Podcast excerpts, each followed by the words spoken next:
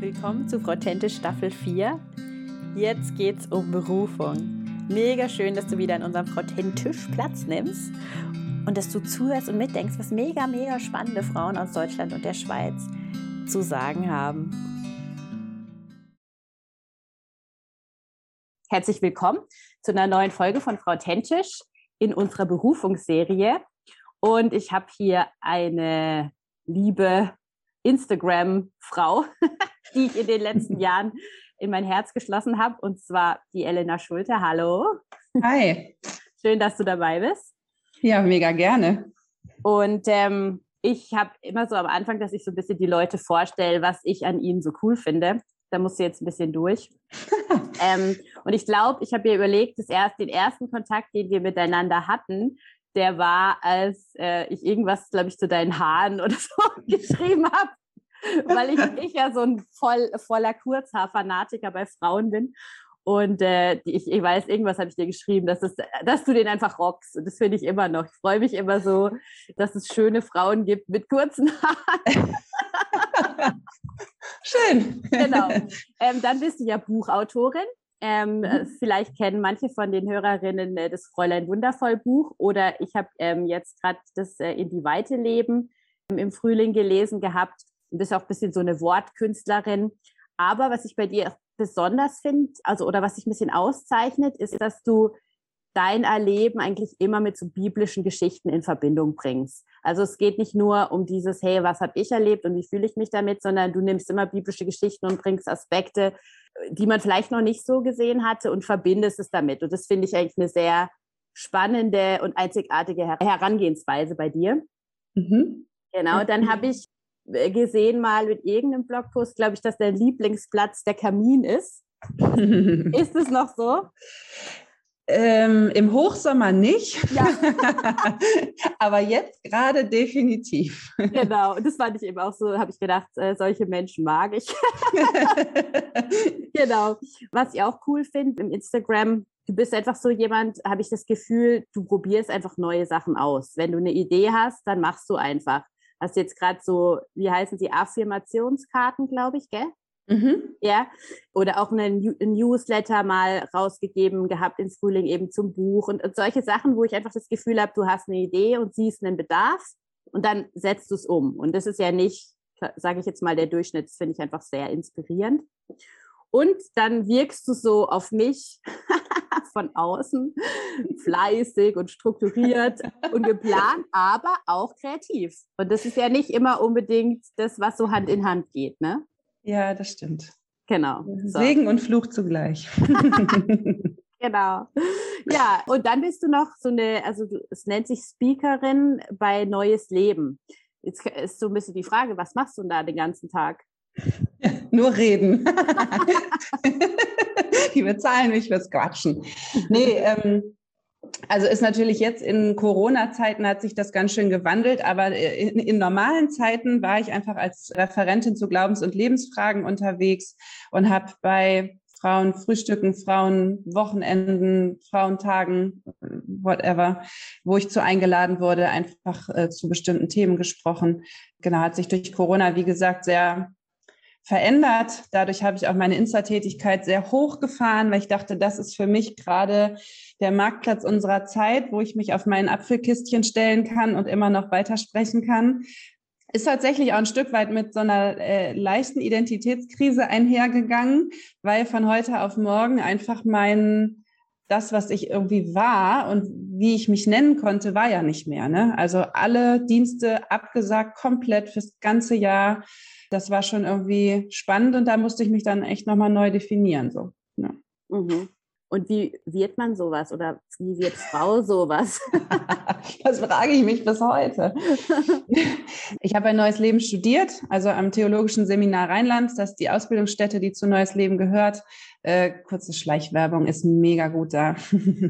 und wollte da eigentlich nur so ein Jahr für Gott Auszeit nehmen und mich mit Gott beschäftigen und hatte so den, den netten Plan, Gott einfach mal zu zeigen, wie wichtig er mir ist, dass ich sogar ein ganzes Jahr für ihn opfere. Und dann wollte ich halt was Normales lernen. Und dann hatte Gott aber irgendwie andere Pläne und hat mich da gecatcht. Und dann habe ich erstmal das Studium verlängert. Das ist wirklich dann ein abgeschlossenes Studium war. Und dann äh, kam neues Leben auf mich zu und habe mich gefragt, ob ich mir vorstellen könnte, in dem Stall zu bleiben. Und das konnte ich gut, weil die mit vielen kreativen und tollen Leuten dort arbeiten. Und äh, ich konnte so quasi meine Stelle mir selber basteln. Also ich konnte sagen, was ich auf dem Herzen habe und was ich machen will. Ich war damals 21, da habe ich gedacht, mich will sowieso keiner. also ich war noch so, so jung irgendwie und so unerfahren. Und dann habe ich angefangen als Jugendevangelistin und habe halt ganz viel bei Jugendgottesdiensten gepredigt und so weiter. Naja, und jetzt bin ich älter geworden und mein Leben hat sich verändert und ich bin Mama und habe geheiratet in, in umgekehrter Reihenfolge. ähm, genau, und dadurch hat sich auch der Job ist einfach mitgewachsen und das ist das Coole gewesen. So, ich musste nicht vor 20 Jahren sagen, was ich in 20 Jahren machen will. Und mittlerweile hat es sich einfach auch so, was, was mein Herz ist und was, wo ich meine Berufung sehe, verändert und der Job ist, konnte mitwachsen, so dass ich das dort leben kann. Mhm. Ja. Sehr spannend. Also vielen Dank, dass du heute da bist. Ich freue mich sehr. Ich habe mich ja bei dir gemeldet äh, wegen einer Serie, die du bei Instagram gemacht hast, mhm. über das mir meiner Selbstbewusstsein. Und ich habe dann spontan gedacht, weil ich die Berufungsserie da geplant habe, dass ich das ein ganz tolles Ergänzungsthema finden würde. Ich, ich lese kurz mal vor, was du da geschrieben hast. Mhm. Ich bin kreativ, laut, freundlich, schlagfertig, fleißig, strukturiert, zielorientiert, zuverlässig, manchmal extrovertiert, manchmal introvertiert, rede gern, liebe Qualität und Schönheit, lache laut, spreche gern vor Menschen, habe wenig Berührungsängste und immer Ideen. Wenn ich das selber so lese, liebe ich diese Eigenschaften. So will ich sein. Ich finde, wenn man jetzt so in Insta da rumscrollt, da liest man über sowas jetzt nicht einfach mal drüber. Man denkt so, oh wow, okay. Das ist mal eine Ansage, ja. Was würdest du sagen? Wie bist du zu so Aussagen gekommen? Nee, das ist ja nur die halbe Wahrheit. Ne? Der Post geht ja noch weiter und ich hoffe. Kommen wir noch dahin, ja. Klingt jetzt so ein bisschen angeberisch. Ich, ich habe mich umgeschaut, ich bin die Geilste. haben das auch Leute irgendwie zurückgemeldet, die da nicht weitergelesen haben oder? Nee, überhaupt nicht. Äh, also, also entweder haben sie gedacht, was ist das denn für eine Olle und haben sich nicht gemeldet oder sie haben tatsächlich bis zu Ende gelesen. Ja, ich meine, wenn man auf den Punkt bringen soll, wer man ist oder wie man ist, und das war auch in der Phase, wo ich selber gerade ein Mentoring durchlaufen habe, beziehungsweise immer noch durchlaufe, sprich, ich habe mich da auch wirklich selber mehr noch mit mir beschäftigt, ähm, dann waren das einfach Dinge, die bin ich so. Und, und äh, auch das ist, wie gesagt, also zu, sowohl zum, vom Post nur die halbe Wahrheit, aber es sind natürlich auch erstmal nur die positiven Dinge. Also ich könnte die Liste beliebig lang erweitern mit negativen Eigenschaften, aber darum ging es in dem Post halt einfach nicht. Genau. Und was würdest du denn sagen? Also du hast dann so ein bisschen noch weitergeschrieben, ob ich deswegen Selbstbewusstsein mit mir im Reinen mich selbst super finde und voll zu mir stehen kann. Weit gefehlt. Ähm, ich stelle vieles an mir, äh, so, ich stelle so vieles an mir in Frage. Ich habe meine Zweifel, ob ich richtig bin. Ich versuche mich in den Griff zu kriegen und anders zu sein. Doch gestern führte ich ein Gespräch, in dem ich genau darüber sprach. Und dann am Schluss sagst du, bist du dahin gekommen, dass du gesagt hast, ja, ich will so sein. Ja. Der zweite Post, der danach, glaube ich, ein paar Tage danach kam, da ging es ein bisschen darum, dass du gefragt hast, bin ich zu laut? Nerv ich andere mit meiner Kreativität? Und äh, dir solche Fragen ähm, gestellt hast, im Endeffekt bin ich zu stark irgendwas, ja. Mhm. Die, die Gedanken habe ich auch so, also da habe ich mich voll wiedergefunden drin, konnte es super gut verstehen und ich habe auch immer wieder in meinem Leben so Signale empfangen, dass ich ein bisschen too much bin für Menschen. Mhm. Ja? Und das ist langfristig halt ja schon schwierig auszuhalten. Mhm. Ähm, möchtest du mal kurz erzählen, wie du, wie dein Weg dorthin war? Dass du das so sagen konntest und auch so offen formulieren konntest nach außen hin. Boah, ich weiß gar nicht, ob ich, ob das so das, das sind ja immer Puzzleteile, ne? Das ist ja nicht, dass ich sagen kann, und an dem und dem Tag ist das und das passiert und seitdem ist mir äh, Licht aufgegangen oder so. Das fing schon als, als Kind irgendwie an, dass ich eine Freundin hatte und wir waren einfach zusammen, glaube ich, echt unerträglich und haben oft gespiegelt gekriegt, ach, ihr seid so wild und so wuselig und so laut und so. Und irgendwie habe ich aber geliebt, wie wir waren. Und habe da schon manchmal gedacht, bin ich denn, ist das denn falsch so zu sein? also wir hatten einfach viel Lebensfreude, sage ich mal. Ich meine, heute würde ich mir, glaube ich, selber auf die Nerven gehen, aber ja, das sind so die ersten Gedanken, wo ich gemerkt habe, so wo ich in Frage gestellt habe, wie ich war. Und dann, ja, es sind manchmal sind es ja wirklich nur Randbemerkungen und manchmal auch Bemerkungen, wo der andere das gar nicht böse gemeint hat. Also und wenn einer nur sagt, ach, ich bin ja so ganz anders als du oder so viele Ideen wie du hätte ich nie. Und das kann ja sogar anerkennend gemeint sein. Und trotzdem denkt man manchmal, ja, ist das denn jetzt dann schlecht? Oder manchmal habe ich auch das Gefühl, so, wenn ich in, in irgendwelchen Besprechungen oder Planungen oder so sind, könnte ich eine Idee nach der anderen rausballern. Ne? Und aber nicht, weil ich denke, ich, ich muss hier den Ton angeben, sondern weil das kommt aus mir raus und ich kann nicht, nicht Ideen haben. So, das geht einfach nicht.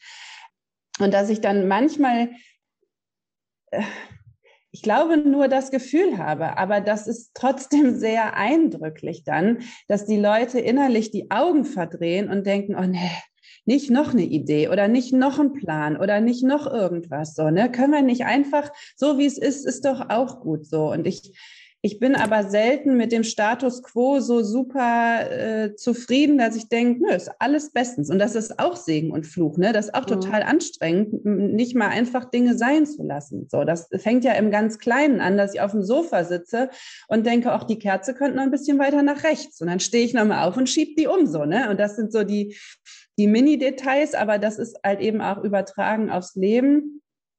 Und dass aber andere, die anders gestrickt sind als ich, ich mich dann immer frage, finden die das jetzt blöd? Und müsste ich eher anders sein, damit die das nicht blöd finden oder damit ich die nicht anstrenge oder damit die nicht denken, komm, bei der nächsten Sitzung sagen wir der Ellie nicht Bescheid, dann kommt die nicht dazu, dann ist entspannter so, ne? Mhm. Mhm. Ja gut, das kenne ich sehr gut. Das ist natürlich, ich habe da manchmal auch das Gefühl, in so einem christlichen Umfeld ist es halt auch noch mal ein bisschen anders. Also ich weiß nicht, äh, ob das dir auch, äh, ob du das dir auch schon überlegt hast, dass in manchen Business-Umfeldern ja sowas mega gefragt ist, aber bei den Christen oft ein bisschen dieses Bewahrende und ja, Bewährte so im Vordergrund steht. Weißt du, was ich meine? Ja, ja, vielleicht das. Und ich erlebe oft eine grundsätzliche Überlastung. Mhm.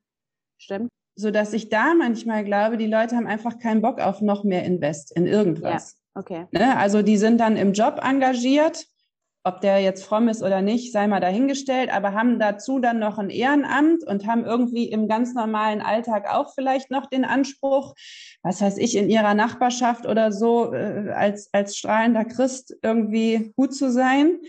Und wenn man dann so die Dinge, die eigentlich wie sie sind ganz gut laufen, in Frage stellt und sagt, können wir da nicht noch mal ein bisschen mehr rein investieren, dann denken die, oh nee, echt jetzt nicht noch eine Baustelle, Dankeschön reicht, ne? Ja. Ähm, und ich liebe aber irgendwie Qualität und finde halt, es gibt mega, mega viel Gutes im, im Christlichen auch. Das, allein das zu sagen, im Christlichen, das klingt schon bescheuert, aber ähm, also es werden ja super gute Dinge auf die Beine gestellt, aber es gibt halt auch echt viele Sachen, wo man das Gefühl hat, ja, das hat man irgendwie zusammengeschustert mhm. nach dem Motto, Gott wird es schon segnen. Ähm, einfach damit es nicht noch mehr Arbeit macht. Und ich glaube, die Dinge, die wirklich richtig cool sind, die haben halt einfach auch viel Arbeit gemacht. Ne? Mhm. Äh, die sind nicht von alleine passiert und da liegt ganz bestimmt auch viel an Gottes Segen, aber da haben Menschen sich einfach auch mit allem, was sie sind und waren, investiert. Ne? Ja. Und ich habe immer Bock halt, mich auch zu investieren und irgendwie auch dann am Ende ein Ergebnis in den Händen zu halten. Also du hattest zum Beispiel diese Affirmationskarten angesprochen. Ich glaube, wir haben die dreimal entworfen. Mhm weil wir gemerkt haben, das ist es noch nicht. Und wir hätten, glaube ich, auch bei Entwurf eins oder zwei die raushauen können. Aber dann wäre irgendwas in mir gewesen, was gesagt hätte, das, das war nicht das, wie es werden soll. Und mhm. das hat uns graue Haare und Zeit und Kraft und Streit gekostet. Aber am Ende hatten wir was in der Hand, wo wir gesagt haben, so, und da stehen wir 100 Prozent dahinter und da haben wir auch richtig Bock drauf. Ne? Ja, ja. Okay. Hast du denn auch so Situationen, weißt du, wo du, wie du es vorher so gesagt du empfindest es dann manchmal in Gesprächen so, dass du zu viel bist. Wurde es dir auch schon direkt gesagt oder ist es einfach dieses Gefühl, was in dir immer wieder mal hochgekommen ist? Ja, also ich glaube wirklich, dass mir das einer so ganz direkt gesagt hat. Ich hatte einmal so eine so ein Kindheitserlebnis. Das hat mich, glaube ich, schwer sensibilisiert, wobei das nicht unbedingt mit meiner Art was zu tun hatte. Aber wir waren mit fünf Freundinnen so eine Art Clique und äh, dann sind wir auf eine Freizeit gefahren und ich musste einen Tag später nachkommen. Ähm, und meine vier anderen Freundinnen, die waren schon auf dieser Freizeit. Und als ich danach kam, dann äh, hat, haben die mir so quasi gesagt, ach weißt du, wir haben jetzt in der Zeit, wo du nicht da warst, gemerkt, eigentlich ist zu viert besser. Dann geht das genau auf hier unter uns und du bist eigentlich zu viel. Mhm. Und ich glaube, das war so ein, so ein Ding, das hat sich echt in mein Herz gebrannt, dass ich nie wieder hören will, du bist zu viel. Und deswegen versuche ich mich immer so ein bisschen zu portionieren mhm. und gucke, wie viel von mir hält der andere aus, ohne zu sagen, ach nee, jetzt bist du doch echt zu viel, so, ne? Und ja. das sind ja oft vermischen sich ja Themen miteinander. Und das damals, das äh, ist dann noch gut ausgegangen und trotzdem ist dieser Satz halt hängen geblieben und der hatte aber gar nicht so viel mit meinem Wesen zu tun, sondern einfach nur damit, dass ich Person Nummer fünf war. Ne? Aber man überträgt das ja dann irgendwie selber auch auf andere Bereiche und, und wird so ein bisschen zum Eiertänzer.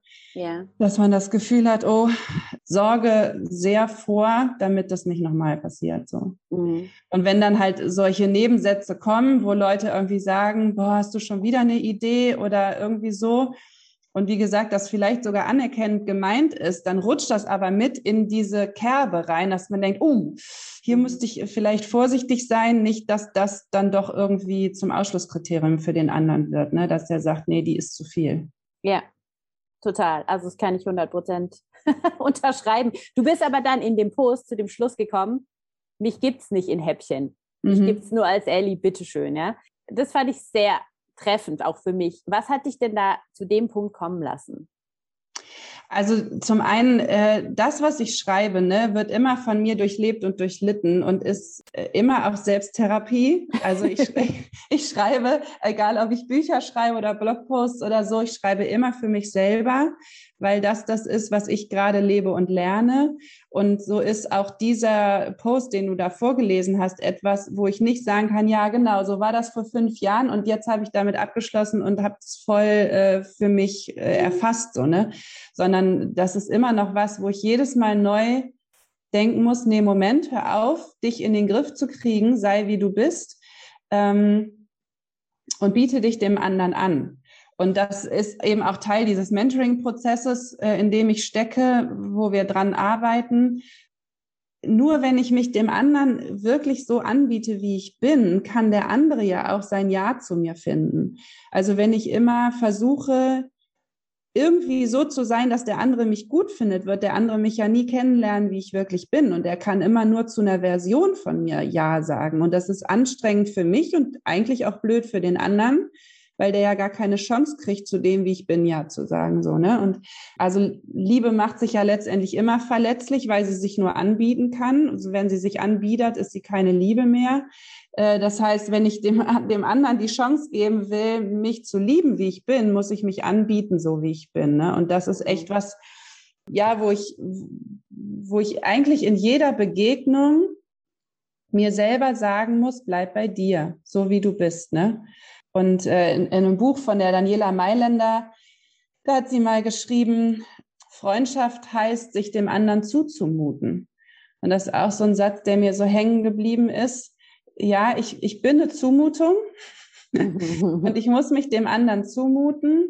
Und dann kann der andere entscheiden, aber auch nur dann kann es eine ehrliche Beziehung werden. Ne? Also wenn der andere entscheidet, nö, mag ich nicht, dich so, wie du bist, dann ist das erstmal ja auch ehrlich und okay. Und das, äh, also wenn der andere entscheidet, doch mag ich so, wie du bist, aber so bin ich eigentlich gar nicht. Pff, was ist das für eine Grundlage für eine Freundschaft? Also mhm. dann ist der Zug irgendwie auch abgefahren. Dann kann man ja nicht sagen, ach du, du hast jetzt gesagt, wir sind Freunde, jetzt zeige ich dir mal, wie ich bin, weil mhm. du hast leider die Katze im Sack gekauft. Ne? genau, ja. Aber sind es dann konkrete Schritte gewesen, die du gegangen bist, auch mit der Mentorin, weißt du, die jetzt ähm, unseren Hörerinnen helfen können? Weißt du, da so konkret mhm. sagen, das kann ich mal probieren? Naja, also so, es ist jetzt nicht Punkt 1, Punkt 2, Punkt 3, ne? Aber in einer Begegnung oder in einer Beziehung oder in einem Gespräch einfach immer wieder sich selbst, sag ich mal, ein Stück weit zu kontrollieren oder zu überprüfen, bist du gerade du oder willst du jemand sein, von dem du denkst, dass es für den anderen sympathisch ist? Ja. Ne? Spielst du eine Rolle? Möglichst angenehm, mhm. freundlich, fröhlich oder traust du dich, dich dem anderen eben so zu zeigen, wie du bist? Laut, kreativ mhm. oder auch mal motzig, genervt. Das geht ja auch in die andere Richtung. Also ich, ich tue mich auch schwer mit, mit Kritik oder mit, also mit Gesprächen, wo ich dem anderen sage, pass mal auf, so und so, das fand ich echt blöd. Ja, absolut. Weil das ja hm. genau denselben Effekt haben kann, dass der andere dann sagt, ja, nee, also wenn du damit nicht klarkommst, dann halt nicht, so, ne? Und ja. dann denke ich lieber, ach, ich schluck das, um nicht irgendwie die Beziehung aufs Spiel zu setzen. Aber es trägt man dann ja mit sich rum, ne? Also man muss es in beide Richtungen lernen. Also sich im Positiven ähm, vollständig anzubieten, aber auch eben mit dem, wo man so seine Struggle mit dem anderen hat und da auch mal ehrlich zu werden, damit auch eine Beziehung da wachsen kann. Ja, absolut. Hast du da positive Erfahrungen gemacht?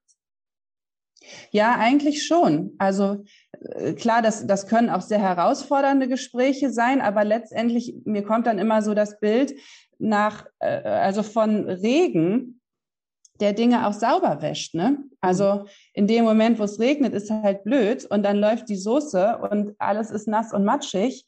Aber danach ist irgendwie sauber und wenn dann die Sonne rauskommt, dann kann was ganz, also dann, dann ist schöner als vorher so, ne? Und da, aber man muss durch den Regen halt mal durch. Mhm. Und das habe ich schon erlebt, dass äh, da, wo ich mich getraut habe zu sagen, du, deine Reaktion fand ich blöd oder so, dass ich dem anderen ja auch die Chance gebe, zum einen sich vielleicht zu entschuldigen oder zum anderen sich vielleicht auch zu erklären. Ne? Mhm. Das fand ich auch in dem Mentoring-Prozess ganz spannend, dass äh, meine Mentorin sagte, es gibt da immer zwei Arten. Also man kann sich erklären oder man kann sich rechtfertigen. Ne? Und mhm. eine Erklärung, die gibt dem anderen die Chance, sie anzunehmen oder es zu lassen. Und ja. eine Rechtfertigung, das sieht ja immer aus wie, ja, es tut mir leid, ich konnte nicht anders. Und dann kann der andere auch nicht anders. Also wenn ich zu spät komme, kann ich entweder sagen, ich bin zu spät, das tut mir leid, mein Zeitmanagement war nicht gut. Und dann kann der andere sagen, okay, schade, ist entschuldigt. Ich wünsche mir, dass es morgen besser wird. Wenn ich aber sage, ja, also da war ein LKW vor mir und dann musste dies noch und dann war das noch und einen Parkplatz habe ich auch nicht und dann ist noch einer vor mir und so, was soll der andere dann machen? Weil ja. ich war ja machtlos und ich mache den anderen auch machtlos. Ne? Und da auch ähm, ja in Beziehung zu gucken, rechtfertige ich mich dauernd und, und mache ich mich dadurch für den anderen zu jemandem, den er einfach nehmen muss? Oder mhm. bleibe ich auch bei mir und biete dem anderen an, dass er auch da mich nehmen darf, wie ich bin? Mhm. Aber da gehört natürlich schon ein Haufen an Selbsterkenntnis und Selbst Selbstreflexion dazu. Also, oder? Ja, voll. So, so, ein Üben dann auch in so einer Situation, wenn man eben, man ist es, also ich bin jetzt auch gewöhnt, dass man dann sagt, oh, es tut mir leid, ich habe bla bla bla. Es war eine mhm. rote Ampel oder ein Unfall oder irgendwas, ja. Aber mhm. dann zu sagen, okay, Moment, nein. Vielleicht schon in der Situation, ich merke, ich komme zu spät. Das ist jetzt, jetzt so ein kleines Beispiel, aber ich merke, ich komme zu spät. Wie kann ich das jetzt so sagen, dass der andere eine Reaktionsmöglichkeit hat? Eine, eine wirkliche, ja? Ja, ja, total. Wo liegt hier mein Anteil? Ist es eigentlich so, so ein bisschen die Frage, die unten drunter liegt, oder? Ja, und es ist auch ein, ein totales Aushalten ähm, von ich enttäusche gerade. Ja. Ähm, da habe ich auch mal einen, ähm, einen Insta-Beitrag zugeschrieben. Bei, beim Enttäuschen ist aber das Problem, hat immer der andere, weil der sich getäuscht hat und ich seinen Erwartungen nicht entspreche. Ja. Und ich darf das Problem bei dem anderen lassen. Das klingt total hart, ne? Und also in dem Moment, wo ich das ausspreche, denke ich schon so, nein, auf gar keinen Fall. Also das ist ja auch was, wenn ich enttäusche, kann ich mich ja äh, um Kopf und Kragen reden, ne? warum mhm. das so war und kann alles erklären, dass der andere verstehen muss, warum. Ähm, aber ein Freund von mir hat mal zu mir gesagt, nein, ist ein ganzer Satz. ja, also manchmal spannend, einfach ja. nur zu sagen, nein, mhm. das geht nicht oder nein, das möchte ich nicht und nicht noch mit tausend Sätzen zu erklären, warum ich das nicht möchte und wieso das nicht geht und das doch eigentlich und ob der andere nicht vielleicht verstehen könnte, sondern das mal auszuhalten, dass der andere auch für einen Moment denkt, hat die einfach nur Nein gesagt, finde ich ja blöd. Ja, ist okay. Kannst du blöd finden, ist in Ordnung. Macht mich jetzt nicht zu einem schlechteren Menschen, dich auch nicht, ist mhm. einfach nur eine sachliche Ebene gerade, ne? So. Ja. Und in all diesen Dingen, wie gesagt, ist das für mich ein totaler Reifungsprozess, in mhm. dem ich mittendrin stecke und wo ich ähm, neun von zehn Malen das wahrscheinlich auch noch nicht so hinkriege oder achteinhalb Mal von zehn Mal, wie ich es gerne würde. Aber das ist was, wo ich merke, da will ich total reinwachsen, weil es nämlich zum Ziel hat, dass ich bei mir bleiben kann und zu mir stehen kann und nicht ständig irgendwie nur in eine Version mutiere oder irgendwas wegdiskutiere, erkläre, mich entschuldige oder so, sondern dass ich sagen kann, so ist das, so mhm. habe ich mhm. das gemacht, ich stehe dazu und das ist in Ordnung. Ja. Ja, und ich sag mal, wenn du es, also achteinhalb Mal, wenn du sagst, äh, schaffst es nicht, ist es ja zumindest so, sag ich mal, von den achteinhalb Mal wahrscheinlich, dass du drei oder viermal es merkst mhm. und davon dann auch einen Lerneffekt hast. Ja, also ich denke mal, dass der Anteil wird ja mit der Zeit wahrscheinlich größer werden. Ja, voll. Also in letzter Zeit habe ich schon gemerkt, dass ich zum Beispiel E-Mails geschrieben habe, weil ich gerade dabei bin, so ein bisschen die Art und Weise, wie ich mein Speakerin da sein Leben will, zu verändern. Dann wurde ich zu, zu Dingen eingeladen und möchte das aber nicht mehr machen. Und dann habe ich E-Mails geschrieben, ähm, warum ich das nicht mehr machen will und so. Und dann habe ich gemerkt, nee, Moment mal, das musst du nicht erklären. Es reicht für den anderen, dass du es nicht mehr machen willst. Und dann habe ich die E-Mail wieder gelöscht und mhm. habe das viel klarer geschrieben. Ne? Also von, weiß ich nicht, 15 Zeilen voller Erklärung runtergekürzt auf drei Zeilen. Und am Ende noch, ich hoffe, Sie haben Verständnis dafür, mit freundlichen Grüßen und dann abgeschickt. Und in der Regel also ich hatte letztens ein Erlebnis, ähm, das, das fand ich richtig cool. Da bin ich auch eingeladen worden zu etwas, da wusste ich von Anfang an, das will ich nicht machen. Okay. Und dann merke ich aber, dass ich dass mir selber oft so schwerfällt, dass ich dann doch irgendwie Rückfragen stelle und wer kommt denn da und wie sieht das denn aus und können Sie mal erzählen? Da habe ich schon bei mir gedacht, warum fragst du das alles? Du weißt ja schon, dass du es nicht machen willst. Hör doch auf damit, ne? Gut. Aber die Fragen waren am Telefon auch. Das ist ja nochmal schwieriger, weil man sofort reagieren muss. Bei E-Mail kann man ja immer noch mal ein bisschen Zeit verstreichen lassen. Naja, und die Frau beschrieb das und so weiter. Und dann habe ich so bei mir gedacht, so, und jetzt musst du den Arsch in der Hose haben und muss klar sein. Ne? Mhm. Da habe ich gesagt, also es tut mir leid, ähm, das klingt alles toll, aber ich glaube, das ist nicht dran.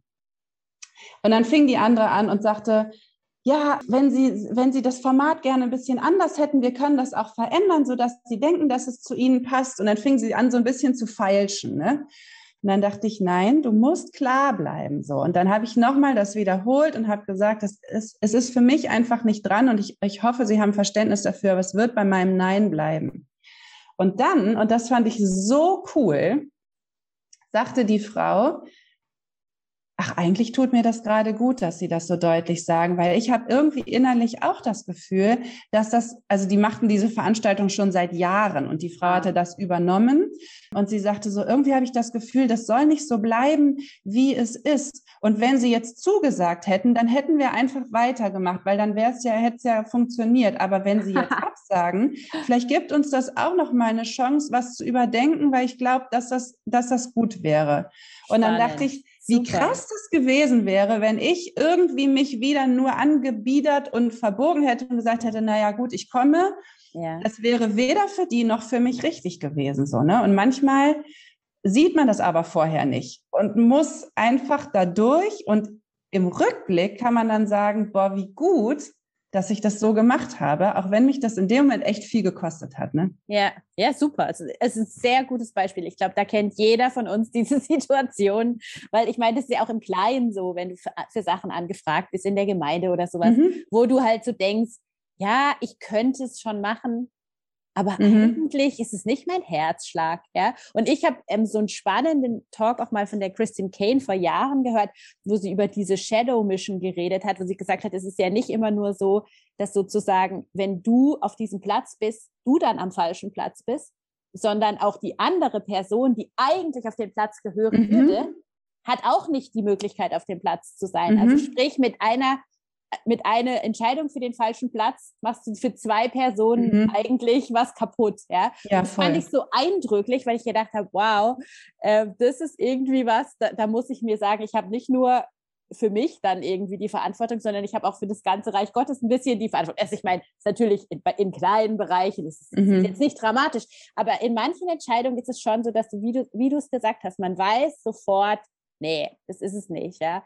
Aber man mag die Person vielleicht oder man denkt halt, ich kann es ja schon irgendwie und ich bin sicher schneller wie jemand anders mhm. oder irgendwie oder ich habe das Thema schon vorbereitet oder so Sachen, ja. Und, und dann ist es echt cool, ja, da wirklich nochmal zu prüfen und zu sagen, nee, okay, ich, ich schau, ich, ich muss wirklich da eine Klarheit behalten. Super, das finde ich sehr, ich glaube, sehr praktisch auch für die Hörerinnen. Jetzt nochmal zur Verknüpfung jetzt mit diesem ganzen zur Berufung. Ja, glaubst du, dass es vielen Frauen im Weg steht, dass sie sich ihrer selbst nicht so ganz hundertprozentig bewusst sind, ihre Berufung zu leben? Äh, ja, glaube ich absolut.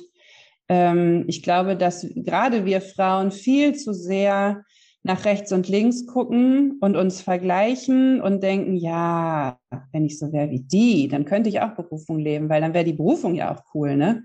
Ja. Also ich meine, allein jetzt wahrscheinlich wir beide, ne? So, ja, die eine macht einen Podcast und die andere schreibt Bücher. Ja, wenn ich sowas könnte, dann könnte ich auch Berufung leben. Das wäre ja toll. So, das ist ja auch eine Berufung, die kannst du irgendwie auf eine Bühne stellen. Ist ja super, ne? Aber was, was kann denn ich außer, keine Ahnung, zuhören oder Kuchen backen oder so, ne? Mhm. Das ist ja irgendwie lame. Und wer will das denn schon? Also damit kannst du ja nicht äh, Weltgeschichte schreiben, mit Kuchenbacken so. Mhm. Aber ich glaube, und das ist echt so auch in den letzten anderthalb, zwei Jahren total mein Herz geworden. Die Tatsache, dass es dich, liebe Zuhörerin, gibt, ist der Beweis dafür, dass Gott was mit dir vorhat. Denn sonst wird es dich nicht geben. Also Gott setzt sich ja nicht einfach mal irgendwie ein paar Menschen dahin und denkt, mal gucken, mit ein paar mache ich was und die anderen sind irgendwie hübsches Beiwerk so, sondern dass es dich gibt, ist der Beweis, es, es gibt einen Purpose für dich so. Und du hast einen Platz und wenn du den nicht einnimmst, dann bleibt der leer, weil niemand anders deinen Platz hat. Berufungen sind so unterschiedlich, aber wir können sie niemals gegeneinander aufwiegen. Äh, klar kann man sagen, also ich nehme jetzt einfach mal mich als Beispiel, aber es könnte auch jeder andere sein, ich schreibe jetzt Bücher. Ja, und dann denkt man so, ja, Bücher schreiben, das ist eine tolle Berufung, so, ne? Bist du Autorin und kannst was verkaufen und super. Aber deine Nachbarin würde vielleicht niemals zu einem christlichen Buch greifen. Die hat also überhaupt nichts davon, dass ich irgendwelche tollen Reden in Büchern schwinge. Aber sie hat was davon, dass du ihre Nachbarin bist und dass du ihr in Freundlichkeit begegnen kannst und dass ihr du den ihr Kuchen backst. und ihren Kuchen backst, wenn sie krank ist oder ihren Ei leist oder sonst irgendwas. Also da habe ich neulich auch noch so ein, ach so ein Erlebnis gehabt, wo ich auch hier, ich hatte Suppe gekocht und hatte einfach viel zu viel gemacht und dann ähm, habe ich meiner Nachbarin geschrieben und habe gesagt, ey, ich habe so viel Suppe, kann ich dir, also habe ich ihr abends geschrieben, damit sie dann nicht noch kocht, sage ich, kann ich dir die morgen bringen, brauchst du nicht zum Mittag kochen. Und sie so, oh ja, mega gerne. Und dann hatte ich noch so am nächsten Tag so äh, Blätterteigstangen gemacht. Und dann habe ich ihren Schwung davon auch noch gebracht. Und dann schrieb sie abends, ach, das mit der Suppe, das hat heute wirklich meinen Tag ausgemacht. Und ich dachte, klar, ich hätte eine Predigt vorbereiten können oder sonst irgendwas machen. Das wäre, glaube ich, nicht so wichtig gewesen, wie einen Topf Suppe an die Tür vom Nachbarn zu bringen. Und das war an dem Tag mein Platz. Und hätte ich den nicht eingenommen, dann wäre der leer geblieben. Dafür muss ich aber auch wieder ein Stück weit wissen, wer ich bin oder bei mir sein und mich nicht immer nur ziehen und zerren lassen von äh, so eine Berufung wäre toll und wenn ich das könnte, das wäre super und brauchbar und wichtig. Nein, ich bin, wie ich bin, an dem Platz, wo ich bin. Und wie kann ich heute mit dem, was meine Leidenschaft ist, der Not vor meiner Haustür begegnen? Mhm. Mhm. Und zwar jetzt halt nicht so, dass dir eine Stimme gesagt hat, bringen die Suppe rüber, oder? Doch. nee, es war tatsächlich einfach nur, dass ich dachte, wenn ich die Suppe behalte, essen wir zwei Wochen lang Suppe und das will keiner. ja, und das finde ich aber auch noch wichtig, weil ich glaube, man wartet schon oft auf diese großen Aufgaben und auf diese großen, diese eine Berufung fürs Leben. Ja, mhm. und dass einfach unser Leben eigentlich die Berufung ist. Ich sag mal, das ist, mhm. das ist für mich wie das Zentrum. Wenn wir jetzt hier wochenlang über Berufung reden, geht es eigentlich darum, bin ich an einem Ort, wo ich mir bewusst mache, wer bin ich hier als ich, was fülle ich hier aus und wo kann ich den Unterschied machen, den kleinen Unterschied mit der mhm. Suppe. Ja? Mhm.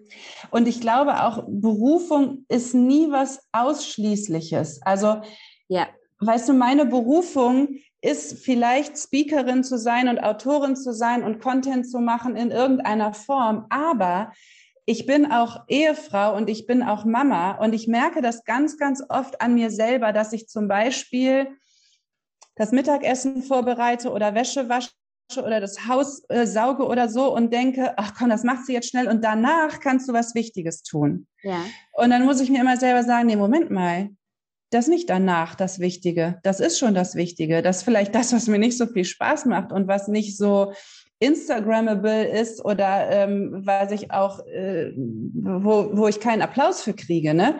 Aber wenn ich das nicht tun würde, äh, dann wäre auch da mein Platz leer. Und mein Platz ist auch hier bei uns zu Hause in meiner Familie. Und auch das ist meine Berufung.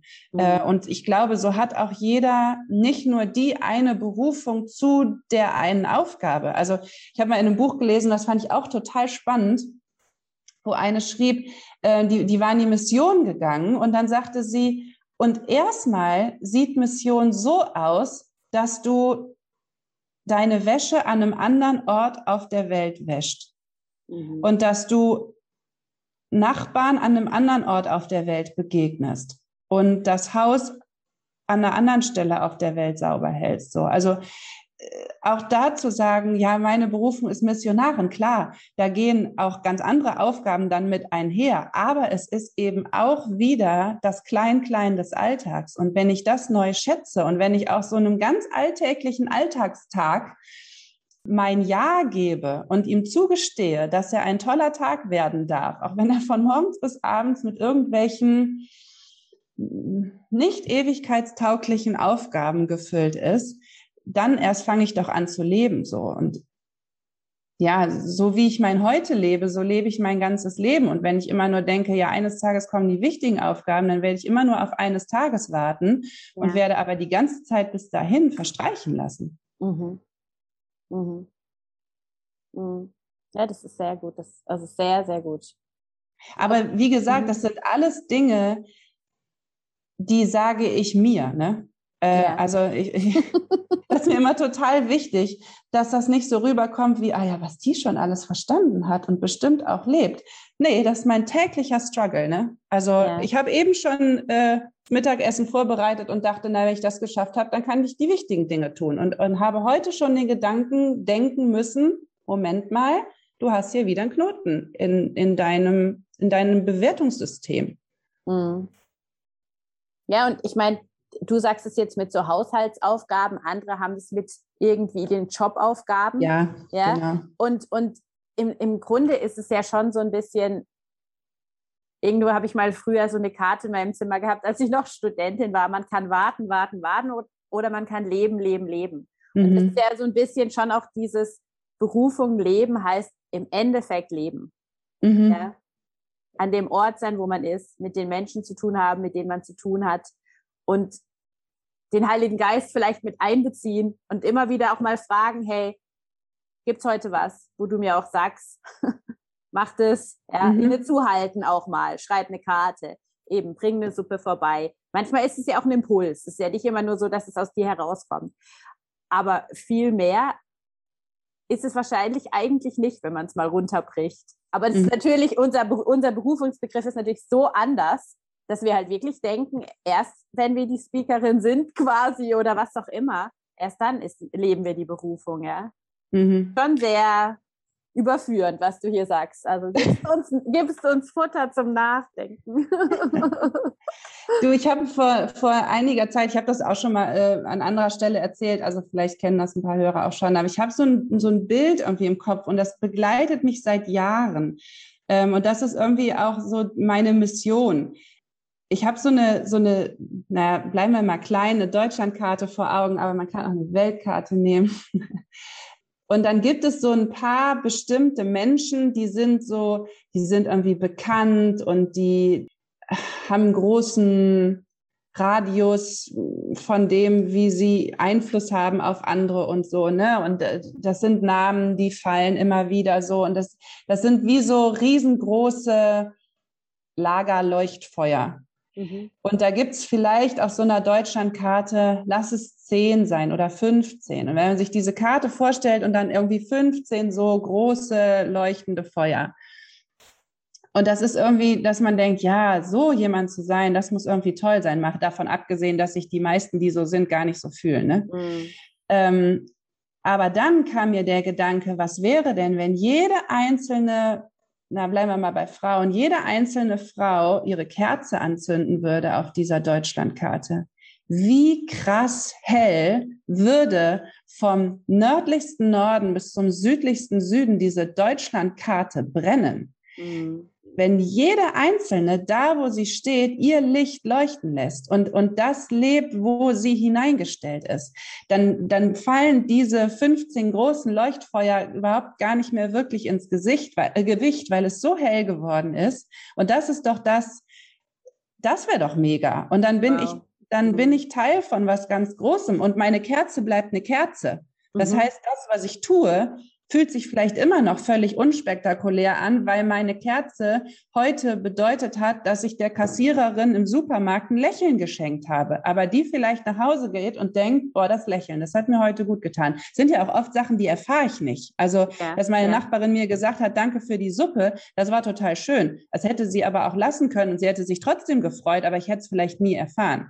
Mhm. Ähm, also an diesem Großen festzuhalten. Ich glaube, wenn wir immer nur auf, auf uns alleine schauen und auf unseren Impact, auf die Geschichte Gottes mit dieser Welt, ähm, ja, dann, dann scheint das sehr äh, minimalistisch zu sein. Aber wenn ich überlege, okay, wenn ich das mache und die Frau neben mir auch und die auch und die auch und die auch, oh, dann, dann geht doch schon ganz schön was los. So. Mhm. Und ich denke so oft so die, also ich habe gerade so eine Reihe geschrieben ähm, äh, als so eine Newsletter-Aktion in der Adventszeit, wo ich mich mit den Personen aus der biblischen Geschichte auseinandergesetzt habe, ne? Ja. Äh, aus der Weihnachtsgeschichte. Ja. Ähm, und die erste war Maria, wo ich so dachte, okay, Maria war ein 16-jähriges Mädchen wahrscheinlich oder 17 die war einfach irgendein Mädel. Also irgendeine, die ist nicht groß geworden in dem Wissen, uh, ich bin die Maria, ich werde mhm. die Mutter Gottes. Die war einfach ein 16-jähriges Mädchen. Also meine Tochter ist 13. Mhm. Wenn ich mir mhm. vorstelle, das ist sie in drei Jahren und plötzlich kommt ein Engel und sagt, ach übrigens, Maria, du wirst schwanger vom Heiligen Geist und die Mutter Gottes. Was hat Maria über ihre Wichtigkeit in Gottes Geschichte gedacht, zehn Minuten bevor der Engel kam. Wenn man da mit ihr gesprochen hätte, wie wichtig mhm. bist du in der Weltgeschichte, hätte die dich angucken, hätte gesagt, ich? Von, von wem redest du? Von mir? Mhm. Überhaupt nicht. Ja, aber also zum einen kann Gott alles auf den Kopf stellen mit deinem Leben und zum anderen die Leute, die so wichtig waren, die haben das auch nicht immer gewusst. Mhm. Und die sind auch nicht jeden Morgen aufgestanden, haben gedacht, boah, ich bin so wichtig. Und noch davon abgesehen, wenn du richtig wichtig bist mit so einer Aufgabe wie Maria, dann fühlt sich das nicht super an. Also in der Bibel steht auch, nachdem der Engel ihr das verkündet hatte, das, was wir so romantisch finden in unseren Weihnachtserzählungen, das hat Marias komplette Zukunft zerstört. Ja, mhm. die Gedanken, die sie hatte, war toll. Das glaubt mir kein Mensch. Mein Mann denkt oder mein zukünftiger Mann denkt jetzt, ich wäre ihm fremd gegangen. Der verlässt mich. Das heißt, meine ganze Zukunft ist äh, für die Tonne, weil ich habe keine Sicherheiten mehr. Ich stehe dann alleine da mit einem Kind und soll der Menschheit erzählen, das wäre der Sohn Gottes. Wie, und die war 16. Ja. ja also so, so krass berufen zu sein, ist jetzt auch nicht immer das Fest des Lebens. Mhm. Mhm. Ja, das stimmt. Man romantisiert das, hast du recht. ja. Und das war nicht nur bei Maria so, ne? Also das ist ja, ja auch an anderen Punkten, wenn ich manchmal so in mein Leben schaue, äh, und so denke, ey, klar, wenn du auf der Bühne stehst und dann den, den Vortrag hältst, dann denken alle, ja, wow, toll, hm, super. Aber wenn die 24 Stunden früher hier zu Hause gewesen wären und auch gesehen hätten, was mich das manchmal kostet, weil ich dann auch dünnhäutig bin und nervlich irgendwie schon auf das Event gepolt und dann, dann kommt es hier zu Hause echt auch zu Engpässen und dann knallt's hier und äh, dann weiß ich nicht so, ne, auch die Anfechtung, die man so erlebt, dass dann vielleicht noch einer krank wird oder so. Das sind auch nicht die Momente, wo du dann mit jemandem tauschen willst.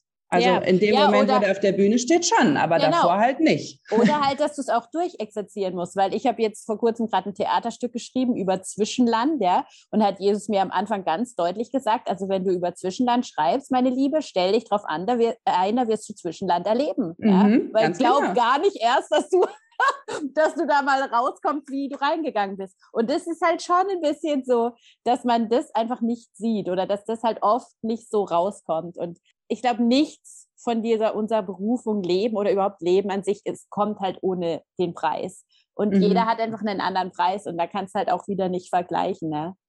Ja, und auch das war so ein Punkt in dem Mentoring, was ich total cool fand, dass meine Mentorin sagt, es gibt ja die Geschichte, wo den Menschen, äh, also hier den, den Knechten eins, zwei und fünf oder ja. zwei, fünf und zehn Talente anvertraut wurden. So. Und man denkt immer, ja cool, der mit den zehn ist toll und der mit den zweien hat halt irgendwie auch noch so einen Rest abgekriegt. Yeah. Das steht aber in der Geschichte an keiner Stelle. Mhm. Es steht nicht da, dass das eine besser oder das andere schlechter ist. Menschen sind einfach unterschiedlich und haben unterschiedliche Dinge anvertraut gekriegt, yeah. was aber auch bedeutet, dass du mit unterschiedlichen Dingen haushalten musst. Und das ist auch nicht immer angenehm. Ne? Mhm. Also damit will ich jetzt äh, tolle Berufungen, sag ich mal, oder, oder ähm, ja, toll aussehende Berufungen nicht schlecht reden oder kleinreden oder so. Aber es ist einfach nur verschieden. Wir, wir haben immer so die, das Bestreben, Dinge zu werten. Das ist gut, das ist schlecht, das ist wichtig, das ist unwichtig, das ist profan, das ist heilig. Aber so, das stimmt nicht. Also ich kann auch die Berufung zur Bäckerin haben ähm, und kann das mit voller Leidenschaft leben. Ich habe mal über viele Jahre eine Fernsehsendung moderiert, wo ich immer Gäste hatte und da war eine Friseurin. Das war ihre Herzensberufung, Friseurin zu sein. Sie kam aber in den Friseurtätigkeiten mit ihren Kunden ins Gespräch und da halt eben auch oft über den Glauben. Also, und da dachte ich, wie cool du bist. Mhm. Ja, sie hat null getrennt in, ja, ich bin halt nur Friseurin. Das war nicht profan, das war total heilig, was sie da gemacht hat. Aber am Ende hat sie Haare geschnitten. Mhm. Mhm. Ja, super. Sehr gut. Also wenn du da draußen bist und Haare schneidest. oder Brötchen backst oder genau. Erzieherin bist. Genau, ja. Ja, es fängt damit an, dass wir das, was wir tun und dort, wo wir hingestellt sind, dass wir das nicht gering schätzen, ne? sondern dass mhm. wir wirklich sehen, das ist mein Land und jetzt will ich es gestalten. Ja, ja, super. Das ist ein sehr guter ähm, Schlusspunkt, finde ich. Die kann man sogar richtig als guten Spruch im Instagram machen. Perfekt. Na dann. Wir haben es geschafft. Ich danke dir vielmals für diese Einblicke und auch für die, die ganzen Gedanken, die du dir schon gemacht hast und von denen wir jetzt profitieren können, auch als Zuhörerinnen. Das war echt sehr cool. Danke, dass ich da sein durfte oder mit dir quatschen durfte und ja, ich wünsche dir einfach auch ganz viel Segen mit deinem Podcast oder den, den bewirkst du schon, aber auch immer, immer wieder die Power, da weiterzugehen. Ja, vielen Dank.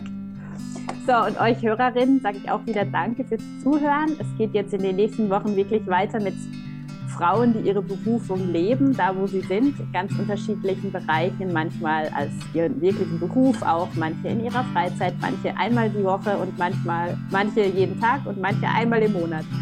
Aber ich glaube, das ist ganz wichtig, dass wir da uns das ein bisschen anhören und uns daran freuen und es als ein bisschen Vorbild uns auch nehmen. Berufung kann sehr unterschiedlich aussehen. Also freue ich mich, wenn ihr wieder zuhört und dann in dem Fall bis bald.